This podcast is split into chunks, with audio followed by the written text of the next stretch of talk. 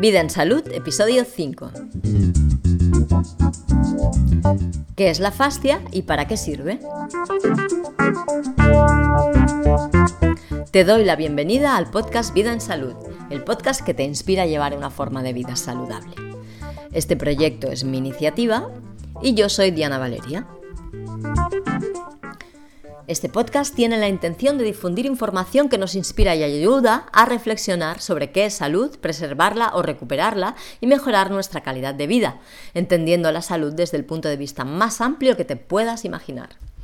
Para mí, tu salud incluye tu entorno y tu interior, tu familia, tus amigos y enemigos, tu forma de relacionarte, tu trabajo, la sociedad en que vives, tu religión o prácticas espirituales, tu alimentación, tus vecinos, tu comunidad, tus creencias, estudios, tus sentimientos em, y emociones, tu forma de pensar, las limitaciones con que te encuentras, tu economía y finanzas, el ambiente político de tu país y tu tendencia política personal, tu cultura, el aire que respiras, tus amigos y enemigos, tus hobbies, tus aversiones, lo que eliges, dónde diriges tu atención, tu dedicación, tu pareja, tus hijos, en fin, todo aquello con lo que de una manera o de otra mantienes contacto. Así que toco una amplia variedad de temas que son los muchos aspectos que afectan, influyen y están relacionados con tu salud. Si quieres, puedes decirme qué aspecto de tu salud te está preocupando en este momento o te interesa en este momento y así juntos podemos darle al programa el contenido que necesitas y te interesa. Puedes contactar conmigo en dianavaleria.eu barra contacto. En este episodio hablaré de la fascia, que es un órgano de nuestro cuerpo y tiene un papel trascendental en la estructura, el equilibrio natural, el control postural y la transmisión de los impulsos nerviosos, de y hacia las estructuras corporales. Yo creo que ser consciente de esto, de que existe esta fascia, de cómo es y de cómo funciona en tu cuerpo, te puede ayudar a cuidar de tu cuerpo apropiadamente y a llevarte mucho mejor con él. Por lo menos así ha sido para mí. La fascia es algo que está dentro de nuestro cuerpo y transcurre profundamente en él. No está a la vista. Entonces va a ser un poco complicado explicarlo y necesitaré que prestes atención. Voy a ello, voy, voy al intento eh, enfocada en conseguirlo. La fascia es un tejido envolvente que protege, soporta y da forma a cada una de las estructuras de tu cuerpo. Su nombre fascia proviene del latín, que significa banda de recubrimiento o banda que ata porque precisamente está recubriendo cada una de las estructuras y elementos de nuestro cuerpo. Entonces, para hacerlo más entendible, voy a centrarme en cómo se comporta la fascia, empezando por el músculo. La, la, fascia es un tejido continuo y es una para todo el cuerpo. Y entonces lo que hace es envolver cada uno de los músculos. Cada uno de los músculos los puedes imaginar como un paquetito envuelto por esta banda de recubrimiento, por este tejido. Y además este paquetito, este envoltorio del paquetito, la fascia, no es una para cada músculo, sino es la misma. Es como envuelve un músculo, se repliega y va a envolver a otro, y se repliega y va a envolver a otro, y a otro, y a otro. Los envuelve a todos. De esta forma, pues los vincula.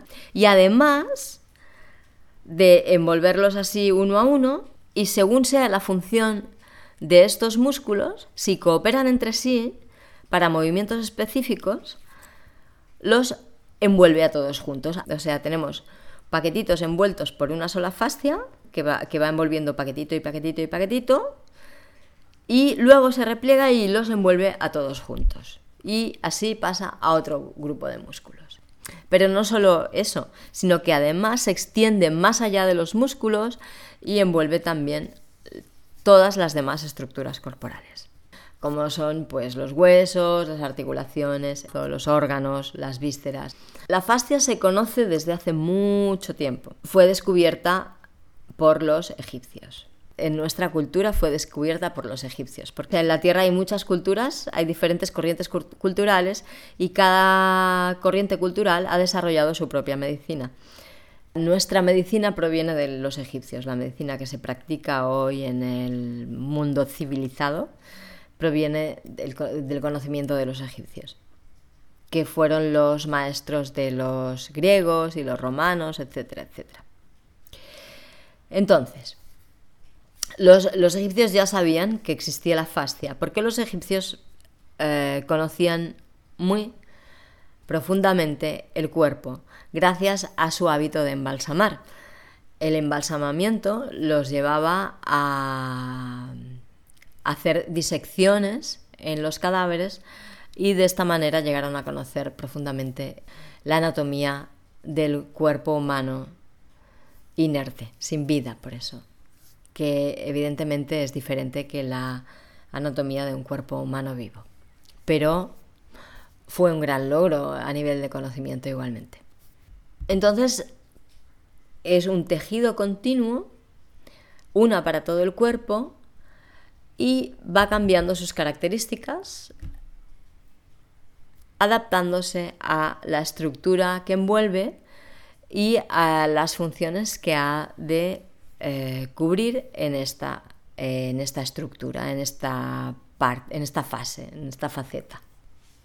Entonces, observando esto, eh, la ciencia ha tipificado pues, diferentes tipos de fascia. Lo llaman así diferentes tipos de fascias, aunque se refiere siempre a la misma fascia. Entonces yo prefiero, en lugar de decir que son diferentes tipos de fascia, que presta mucha confusión, o por lo menos a mí me, esto me genera mucha confusión y me lo generaba al principio cuando estaba estudiándola, prefiero decir que se nombra, esta fascia se nombra de diferentes maneras según la consistencia de su tejido, el tacto que tiene o, o las funciones que tiene que cumplir. O sea, se le dan diferentes nombres según cómo se manifiesta. Entonces te voy a hacer un repasillo rápido de cuáles son estos, estas formas de manifestación que se han tipificado de la fascia, ¿no? cómo se las nombra. Que creo que nos ayudará a poder mm, generar un panorama mm, más, más fiel de lo, de lo que es la fascia. Entonces ahí eh, está la vaina vascular, que es la que envuelve nuestro sistema coronario, que son las venas, las arterias y los capilares. Luego está la fascia o vaina, que se llama también visceral, que envuelve las vísceras. Luego la fascia subcutánea o hipodermis, que es la que está debajo de la piel, se dice. Pero yo discrepo un poco de esta forma de verlo, y aunque la forma no lo he encontrado en ningún sitio definido como para mí sería lógico, yo te voy a explicar cómo para mí es lógico que se defina esta que se llama fascia subcutánea. Para mí sería la fascia epitelial interna o hipodermis también. Yo creo que es o entiendo que es la forma, o sea, la misma piel lo que pasa es que la piel por fuera está en contacto con el medio externo y por dentro con el medio interno. Y eso hace que sus características sean diferentes, porque las necesidades que tenemos de la piel por fuera, hacia afuera, son diferentes de las que tenemos hacia adentro. Entonces, esta parte de la fascia, eh, que es la parte interna de la piel, se conecta con la, lo que se llama fascia muscular. Y esta fascia muscular, como su nombre indica, está envolviendo los músculos, pero dado sus características también se ha diferenciado en dos subfascias muscular, que serían la superficial y la profunda. La superficial es la que se conecta con la epitelial interna o hipodermis y, eh, la y conecta con el músculo. Y la profunda es la que envuelve a cada uno de los músculos por separado. Ah, y la superficial, perdón, que me olvidé de decirlo también, envuelve también los grupos musculares. Conecta con la hipodermis y envuelve también los, los grupos musculares que cooperan en, una, en, los mismos movimientos. Luego tenemos la poneurosis de inserción, que también se podría llamar fascia muscular de alguna manera, porque es la que forma los tendones que sujetan los músculos a los huesos. Y aquí la fascia cambia muchísimo. Toda la fascia la podemos ver como un tejido viscoso, con muchísima agua, gelatinoso, muy transparente y muy elástico. Pero cuando llegamos a las aponeurosis de inserción, que son los tendones, se hace mucho más firme, mucho más rígido, se vuelve como una cuerda. Y esto es así porque cuando el músculo se contrae, para que el cuerpo pueda moverse, por ejemplo, para caminar, tiene que poder arrastrar el, hueso consigo. Si la fascia fuera como la que envuelve una víscera, que es como la clara del huevo, casi, o la que envuelve a un músculo, que también es muy elástica, con mucha agua, etcétera, etcétera, pues no conseguiríamos mover esos huesos y no podríamos movernos nunca. También tengo que explicarte, porque a lo mejor te interesa y te pones a buscar por ahí y ves que esta forma de nombrar a las fascias no es igual a la que tú encuentres. Y, bueno, puede ser porque de alguna manera cada científico las nombra de diferente manera o las subdivide de diferente manera según sea qué está observando y a qué conclusiones quiere llegar. Entonces, pues si le conviene más subdividirlas de otra manera, por el enfoque histológico que le está dando a esa investigación, pues lo hace y ya está. Luego Mm, he estado hablando un poquito de... lo hago muy mal, lo haré mejor, ya lo sé, me doy cuenta. Entonces, eh, la fascia está formada por el tejido conectivo, o también llamado tejido conjuntivo.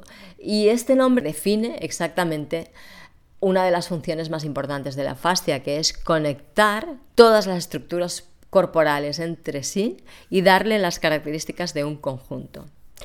Un conjunto es algo que coopera para una finalidad común. Y eso es la definición más hermosa que tiene nuestro cuerpo, que es un organismo formado de órganos que forman sistemas destinados a cooperar para una finalidad común, que es el mantenimiento de la vida en sí mismo, en, en el cuerpo. Entonces el tejido conectivo, como ya he dicho antes, es elástico, gelatinoso, viscoso y está compuesto básicamente de agua, como si fuera una medusa o la clara del huevo. Y también tiene una menor proporción de colágeno y elastina, que es precisamente el material que le da esa elasticidad. Y seguramente has oído hablar de esto, del colágeno y la elastina, cuando se habla de la piel, de las necesidades que tiene la piel de colágeno y elastina para que los signos del tiempo no se manifiesten con mucha severidad. Esta cualidad que tiene el tejido conjuntivo y que por ende tiene la fascia también es básica para que la fascia pueda cumplir su funcionalidad porque debe acompañar a todas las estructuras orgánicas en sus movimientos. Que sus movimientos pueden ser el movimiento del cuerpo, como es el caminar, el mover los brazos, bailar, etc. O aquello que sucede, que es intrínseco al, al mantenimiento del mágico equilibrio de la vida, que es la necesidad de un pulso constante en cada una de las estructuras que componen nuestro cuerpo. Y la fascia, gracias a esta elasticidad, mantiene la capacidad de acompañar cualquiera que sea el movimiento de cualquiera de las estructuras orgánicas, un pulso o un movimiento mucho más amplio. La fascia está ahí envolviendo cada una de las estructuras Y la función más importante que cumple es la de darle consistencia y, darle esa, eh, esa misma estructura a cada uno de los elementos.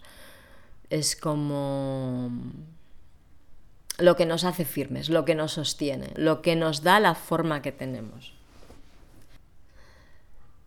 Pues además de la estructura, que creo que también lo he dicho antes, pero quiero ahondar en ello ahora un poquito más, es em, la característica de conjunto que le confiere al organismo.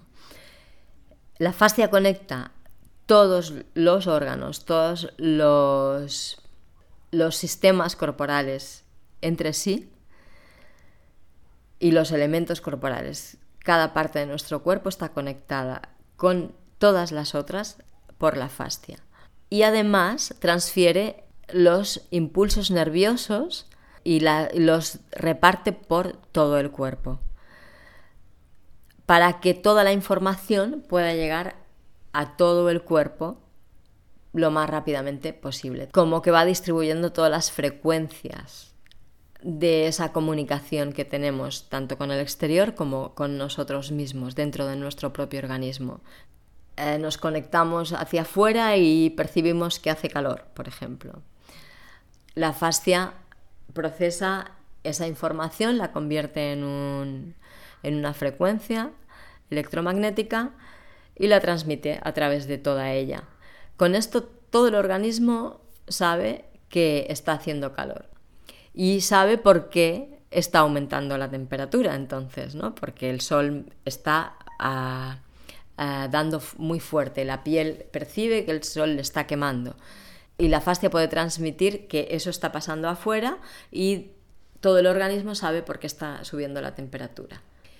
El sol está dando mucho en la cabeza y la fascia que recubre el cerebro recibe el impulso de estar recibiendo muchísimo calor y ese impulso es emitido por toda la fascia a través de todo el organismo como esta frecuencia y todos los elementos corporales saben que el cerebro está recibiendo demasiado calor. Y todos ya saben que el cerebro tiene que estar mejor fresquito. Entonces, todos los elementos corporales deciden cuál es la estrategia que van a seguir para proteger al cerebro de ese exceso de calor que está recibiendo. Por ejemplo, empieza las glándulas sudorípedas empiezan a expulsar agua con la finalidad de refrescar la piel y eh, eh, como a paliar el aumento de temperatura. ¿no? Este sería un ejemplo de cómo la fascia funciona como un sistema que conecta a todos los elementos de nuestro cuerpo entre ellos. Y además, una vez que las glándulas sudorípedas se ponen a sudar, es la fascia la que está encargada de comunicar a todo el organismo que las glándulas sudoríperas han entrado en acción y han puesto esta medida paliativa del exceso de calor. Todos los elementos corporales pueden relajarse y mantenerse a la espera a, ver qué es lo que sucede. ¿no? Se habla del cerebro, el sistema nervioso, pero bueno, la fascia es, es la base de nuestra supervivencia, creo yo, tal como la puedes estar viendo. ¿Qué te parece? Fíjate que la fascia está contigo desde antes de que fueras porque forma parte de la célula embrionaria. O sea, lleva la información de nuestros ancestros en ella. Porque mientras tú te estabas formando como embrión, antes de ello, cuando solo eras esa célula que justo empezaba a convertirse en lo que iba a ser un ser, ya estaba ahí la fascia, incluso antes. Seguramente la membrana celular es fascia también.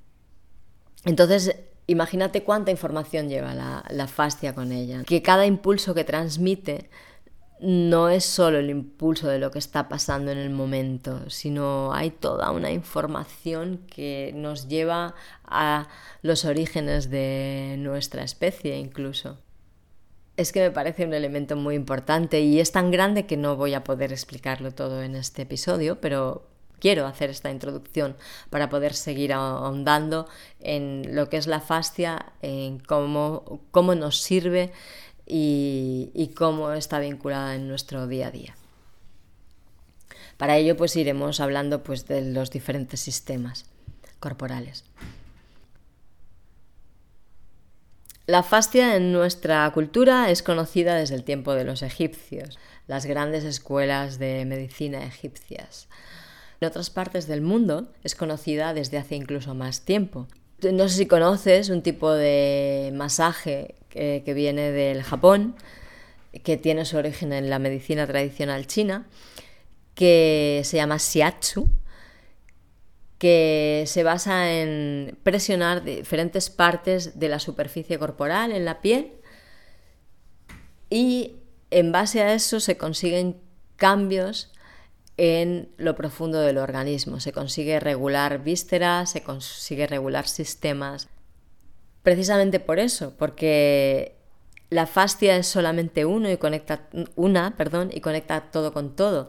Entonces, si yo estimulo una parte de mi piel, por ejemplo, poniendo una aguja de acupuntura o calentándola con una moxa o con el hitotermi o con la presión del shiatsu o con los masajes o incluso los, mm, los aceites esenciales que se utilizan en los masajes ayurvédicos, puedo conseguir estimular esa fascia que conecta ese músculo con ese órgano y mejorar ese órgano también. Entonces, esta vinculación que tiene la fascia con el órgano, con los órganos y con los sistemas corporales, pasa por el movimiento.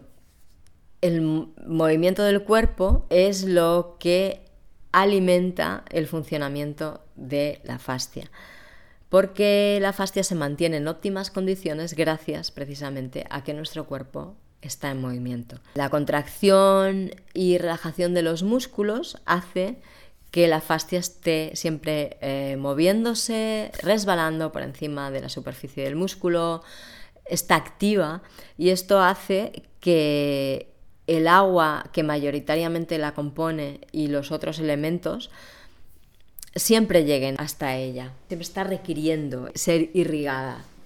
En cuanto el músculo se queda quieto, esto cambia y pasa como bueno, la fascia se, reseca, ya no, no, le llega el agua y la elastina y el colágeno y todos los elementos que la componen, no llega hasta ella porque el movimiento es lo que reclama esos compuestos orgánicos y se va secando al perder agua. Se va secando, se va secando, se va secando y en este secarse se queda adherida a la estructura que envuelve como pasa con la clara del huevo, por ejemplo. Si se te cae un poco de clara de huevo encima del mármol de la cocina y no puedes limpiarlo en ese momento y lo dejas ahí por lo que sea, cuando vas a limpiarlo, la clara de, huevo se ha secado y es muy fina, muy fina, muy fina y, está completamente adherida al mármol. Entonces, para poderla limpiar tienes que volverla a hidratar o rascar, porque al estar seca se rompe y se sale. Pues esto es lo que pasa con la fascia cuando no hay movimiento, cuando el músculo no se mueve. Se reseca y se queda adherida al músculo. ¿Y qué hace? ¿Qué pasa con esto? Pues que esta fascia que se queda adherida seca al músculo, lo comprime, porque como he dicho, pierde agua, pierde elasticidad y ya no puede pulsar con el músculo, ya no se puede dilatar y contraer con el músculo, queda rígida y entonces lo comprime y, el músculo pierde su funcionalidad, no se puede mover, no puede contraerse y, relajarse como podría hacerlo si la fascia estuviera bien. Y esto no se queda solamente en, un músculo. Tú puedes notar que tienes un músculo contracturado, que es eso, precisamente la fascia se haya quedado pegada a mi músculo y no lo deja moverse.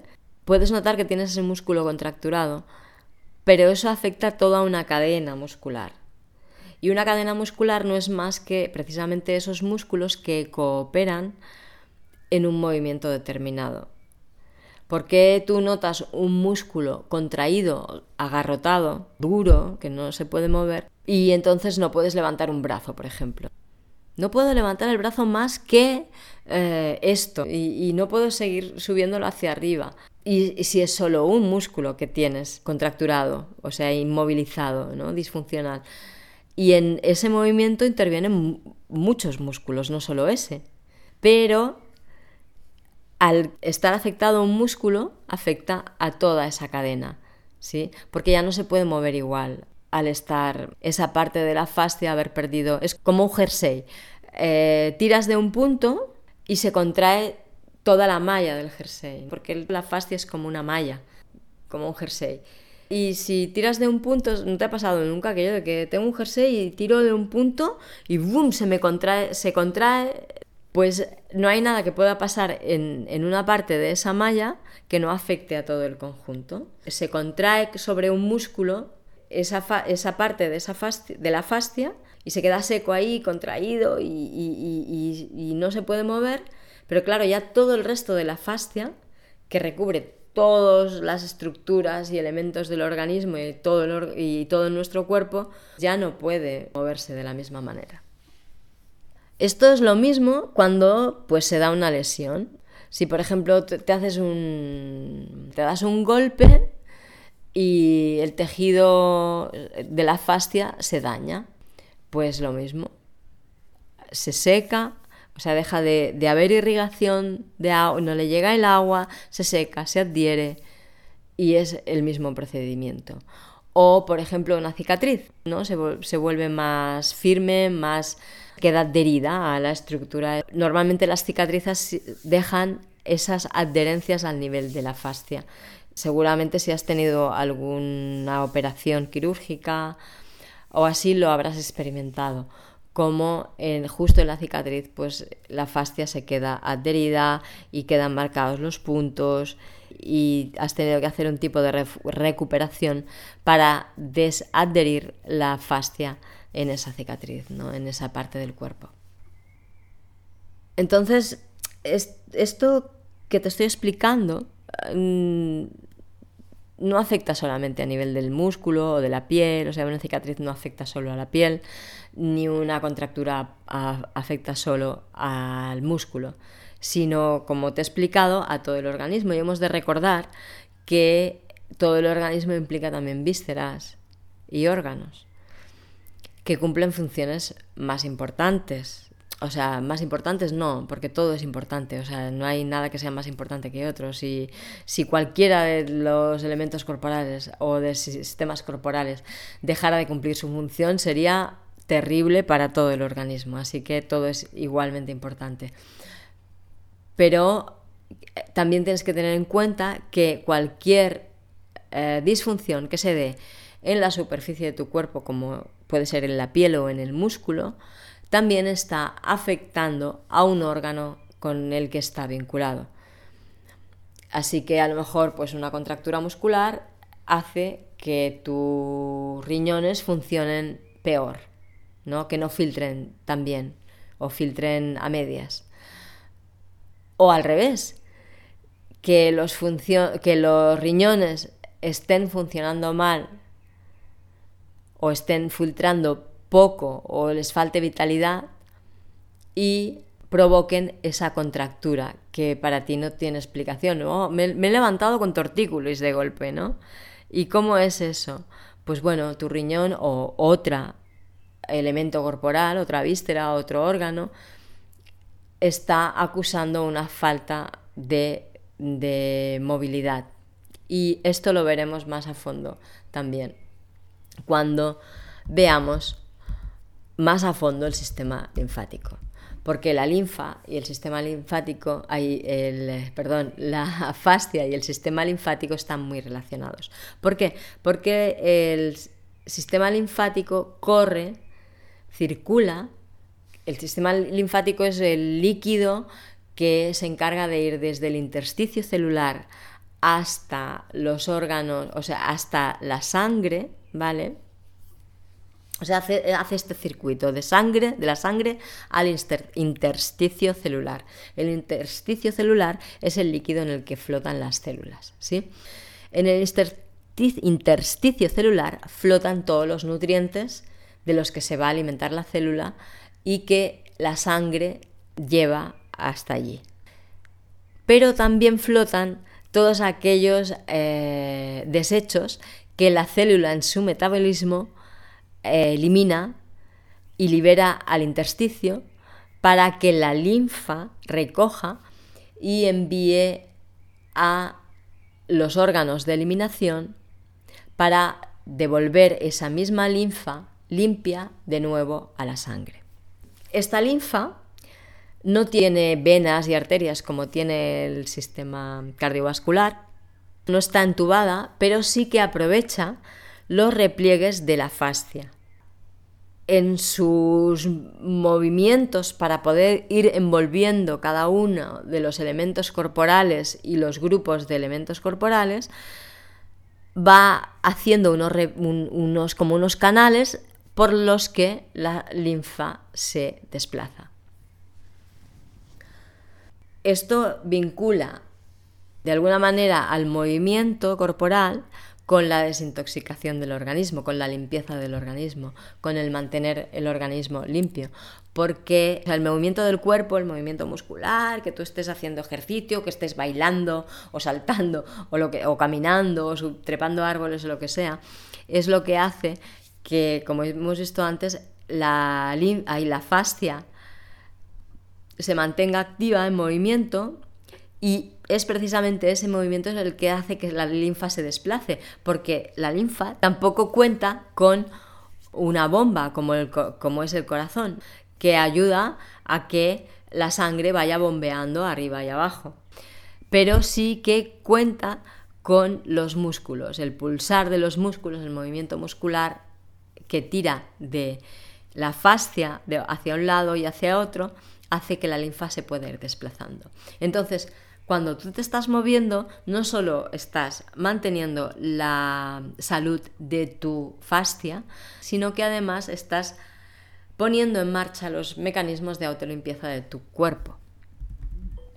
Y como digo, voy a dedicar un episodio exclusivo a la linfa también, al sistema linfático.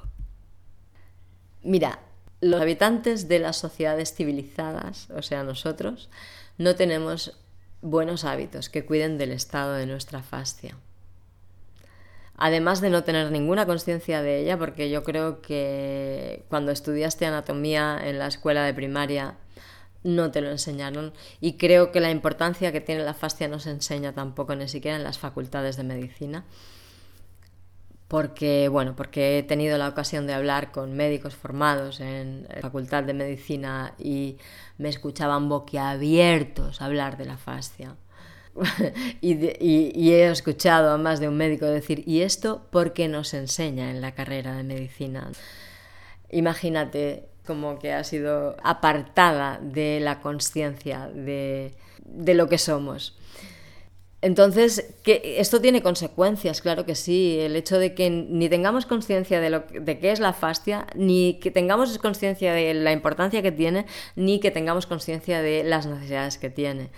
Entonces, consecuencias, pues yo qué sé, artrosis, artritis, osteoporosis, por ejemplo, falta de movilidad, o sea, con la edad es lo más normal que las personas hoy en día en nuestra sociedad pues vayan perdiendo cada vez más la capacidad de movimiento, pierdan estabilidad, pierdan equilibrio, se caigan, pierdan capacidades físicas, ¿no?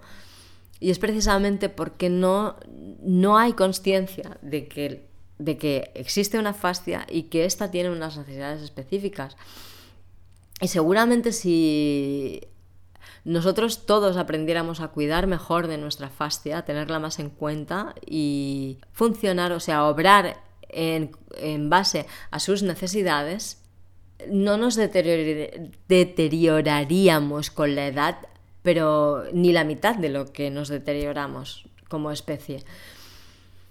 Yo podría afirmar que muchas de las disfunciones que se dan en la vejez, si cuidáramos de nuestra fascia, mm, no se darían directamente, ¿no? básicamente en lo que estamos fallando muchísimo es en esta forma de vida tan extremadamente sedentaria que, llevamos, en nuestros hábitos alimentarios, que son excesivamente tóxicos y muy inadecuados, y también, mm, pues eso, en nuestras creencias. Por un lado, el ignorar completamente que la fascia existe y muchas otras que también ayudan a mantener unos hábitos que son bastante mm, autodestructivos en este sentido. Y entonces, bueno, ahora te tengo que decir cómo puedes prevenir este deterioro de la fascia. Entonces, mm, ¿qué tienes que hacer? Pues mira, lo más importante después es mover, moverte de forma funcional. Luego, otra cosa importante es esforzarte físicamente, dentro de los límites de lo razonable, pero esforzarte. Nunca decir que no a un esfuerzo. Para decir que no tendría que ser un sobreesfuerzo, pero por un esfuerzo no tienes que decir que no. Quiero esforzarme.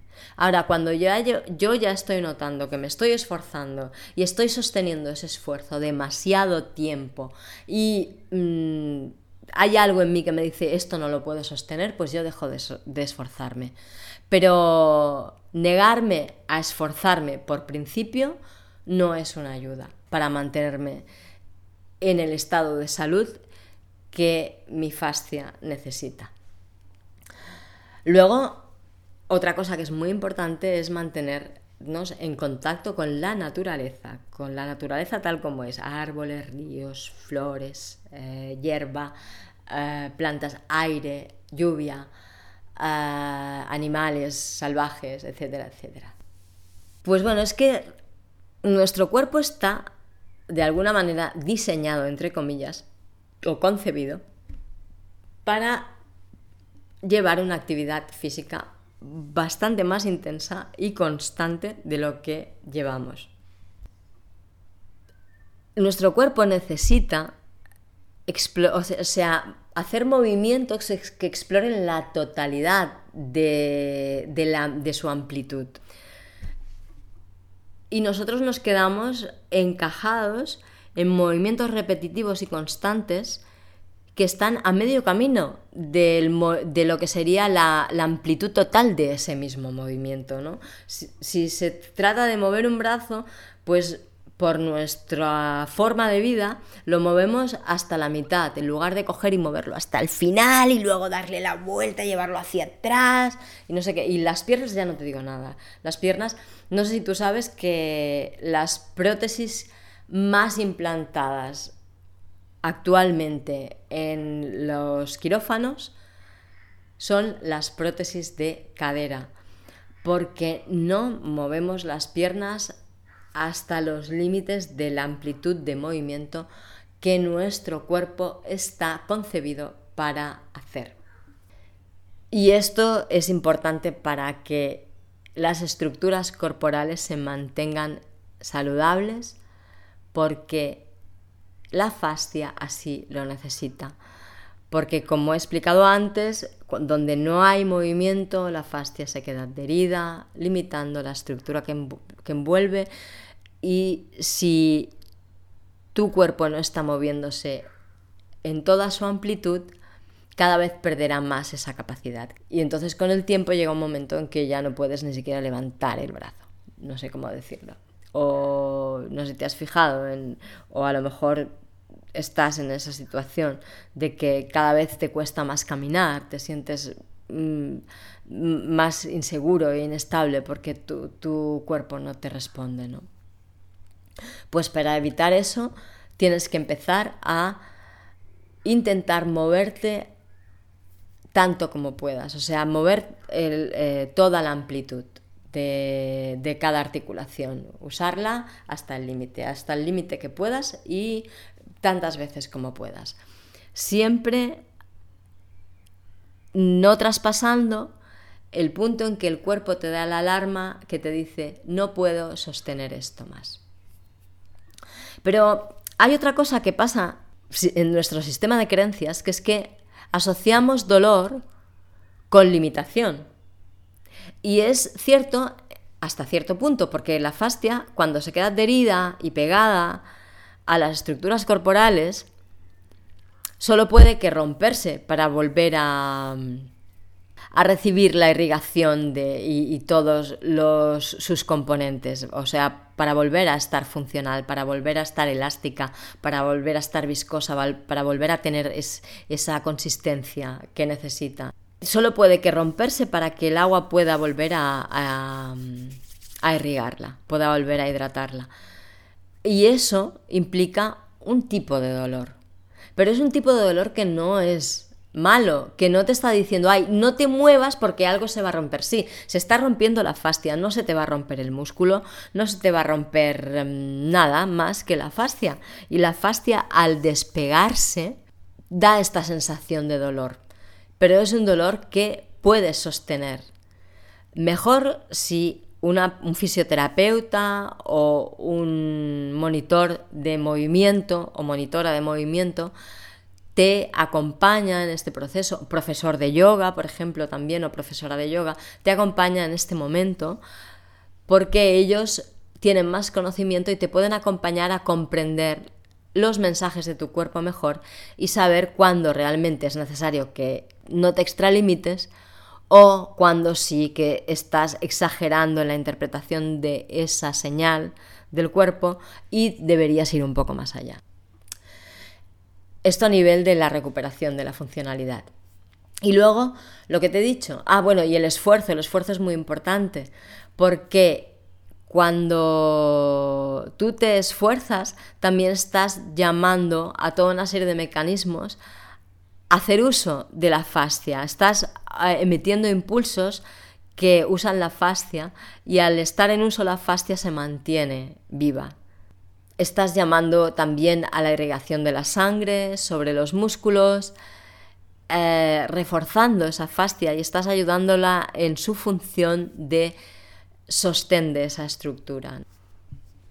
Y luego esto muy importante es el contacto con la naturaleza mantener contacto con la naturaleza nos permite establecer conexión con nuestra propia naturaleza, por una cuestión de similitud, de resonancia.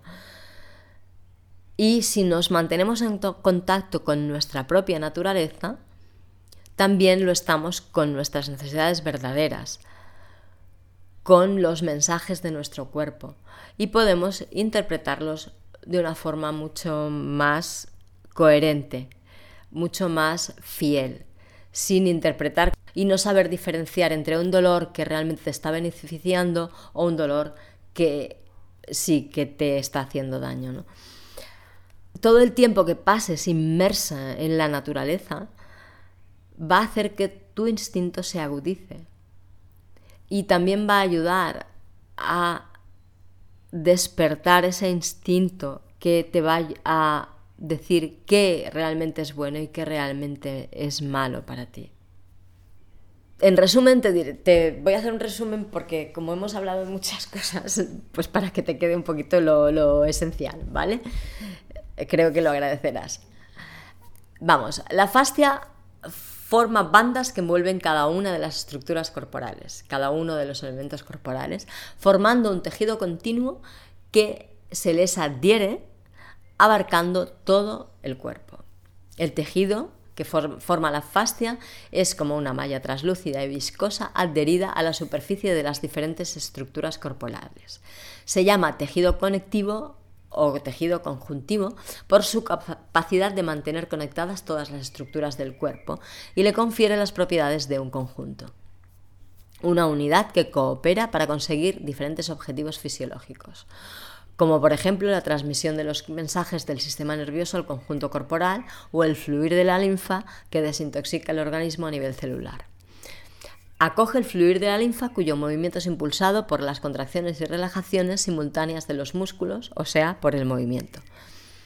La fascia delimita músculos, órganos y vísceras del cuerpo, confiriéndole su estructura y consistencia, agrupando estructuras que cooperan para la realización de una misma función específica y separándolas de otras que cooperan para la realización de otra función.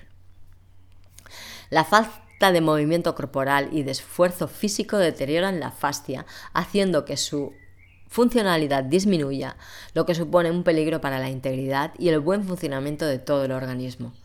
Una alimentación inadecuada también colabora con el deterioro de la fascia. Veremos exactamente cómo en el episodio dedicado al sistema linfático que tengo en mente grabar y a los muchos episodios sobre alimentación que también voy a ir grabando. La falta de contacto con la naturaleza nos aliena de nuestra realidad y nos hace insensibles a los mensajes de nuestro cuerpo, poniendo así en peligro nuestra integridad. Yo quiero explicarte que descubrí la importancia de la fascia a través de la danza y a partir de ese descubrimiento he seguido profundizando. Porque me pareció fantástico darme cuenta de que el movimiento de mi cuerpo, su estructura, su equilibrio y su solidez están apoyados y consolidados, asistidos por este tejido este tejido que es viscoso, que es muy blandengue, que es como la clara del huevo, ¿no? Pero que es un sistema en sí, tiene la funcionalidad de todo un sistema, ¿no? Fue un importante descubrimiento para mí. Y, luego llegar a comprender la profundidad de, esta fascia también fue algo que aún me dejó más impresionada, como creo que ha quedado reflejado en, todo lo que te he explicado en este episodio. ¿no?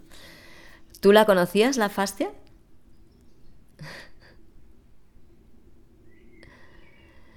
Y bueno, pues hasta aquí ha llegado con el episodio de hoy. ¿Qué te parece la información que he compartido? ¿Crees que te va a resultar de ayuda? Ojalá que te haya aportado un poquito más de conocimiento acerca de la mágica naturaleza que te conforma, que nos conforma. Y si te ha resultado interesante, te animo a que lo compartas con tus redes, mm, por WhatsApp, por Telegram, con tus contactos de email, con tus vecinos, con tu familia, con todas aquellas personas que tú sepas que pueden estar interesados en vivir la vida en salud o con aquellas personas que tú quieras que se interesen por vivir la vida en salud, que esto también pasa a veces. Por favor, Pon valoraciones de 5 estrellas en iTunes, comentarios y me gusta en iVoox, en Facebook, en Instagram, en LinkedIn, en Twitter, en Google Plus. Comenta en el audioblog dianavaleria.es barra sistema guion facial. De esta manera ayudarás a dar visibilidad a este podcast y podrá llegar a más gente que lo puede necesitar.